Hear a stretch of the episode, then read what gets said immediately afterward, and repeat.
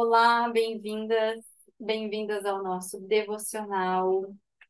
Sejam bem-vindas pelo YouTube, pelo Spotify. Eu sou a Jéssica, para quem não me conhece ainda. Estou aqui todos os dias com vocês, fortalecendo essa nossa relação com o sagrado. E estamos aqui fazendo um passeio por esse livro da Maria Cecília Domese, onde ela tá, traz histórias de mulheres de vários tempos históricos que tocaram no coração de Deus. É, eu trouxe ontem para vocês uma história que aparece, né, de uma mulher que aparece no livro Maria Madalena Revelada, e hoje vou trazer outra história também de uma outra mulher que é bem conhecida e que também a Megan faz, traz, né, relembra essa história no livro Maria Madalena Revelada, que é Joana d'Arc. Antes de eu ir para nossa história hoje, quero dizer para vocês que a partir de novembro a gente vai usar esse devocional aqui como referência da Lisa Beveri, Forte.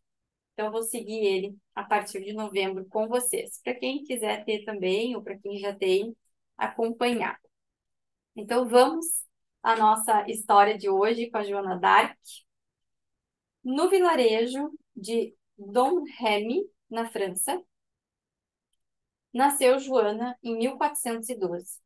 Era uma dos cinco filhos do coletor de impostos Jacques d'Arc e de Isabelle Romé.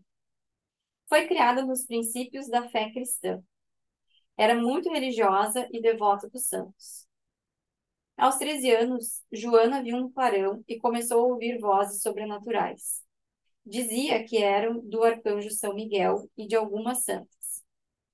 Por toda a sua vida, ela ouviu essas vozes que lhe, re... que lhe revelavam a sua missão: libertar a França das mãos dos invasores ingleses.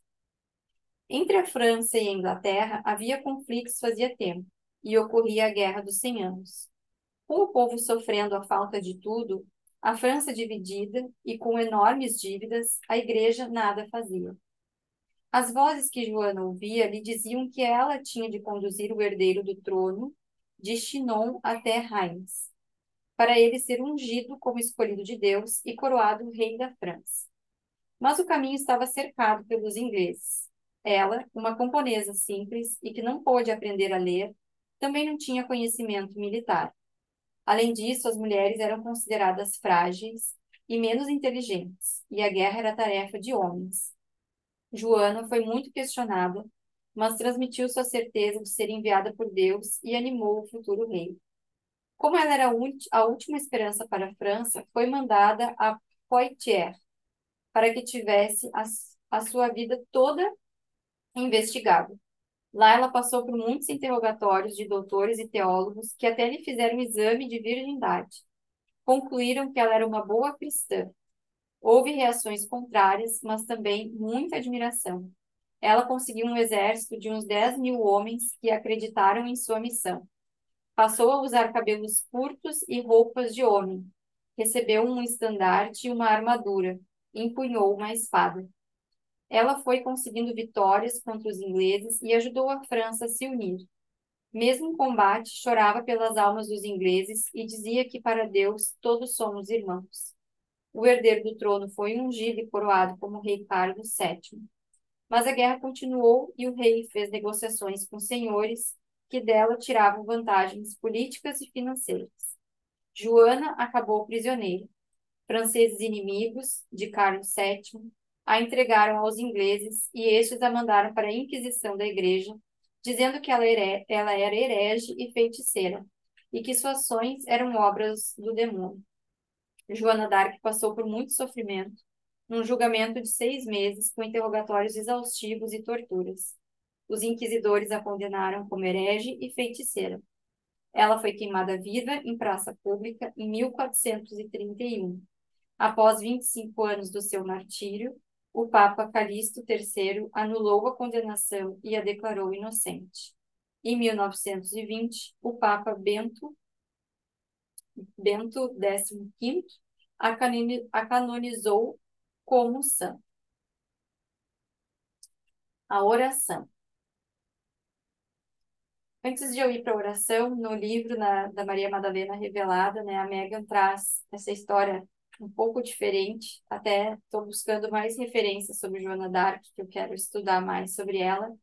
Mas fala que ela se passou por homem, né? E aí, quando foi descoberta que era mulher, que ela foi né, presa e, e passou por todas essas condenações.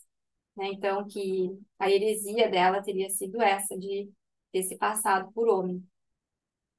E aí, quando descobrem, né, então, que ela é uma mulher, acabam prendendo ela e, e ela sendo é, condenada.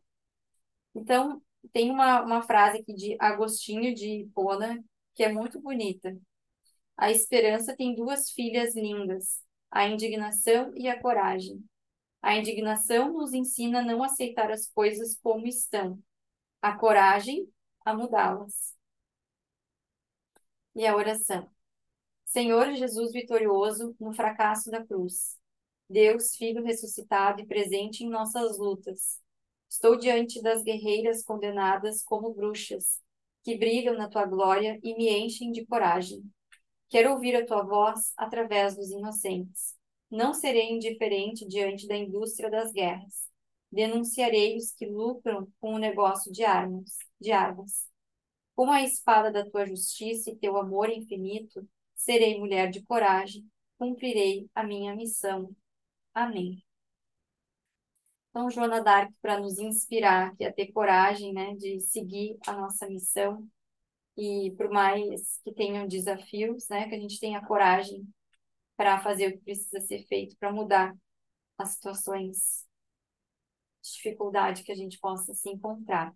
Então, ficamos com mais essa referência de mulheres que dedicaram, né, a sua vida para Deus. Um beijo e até amanhã.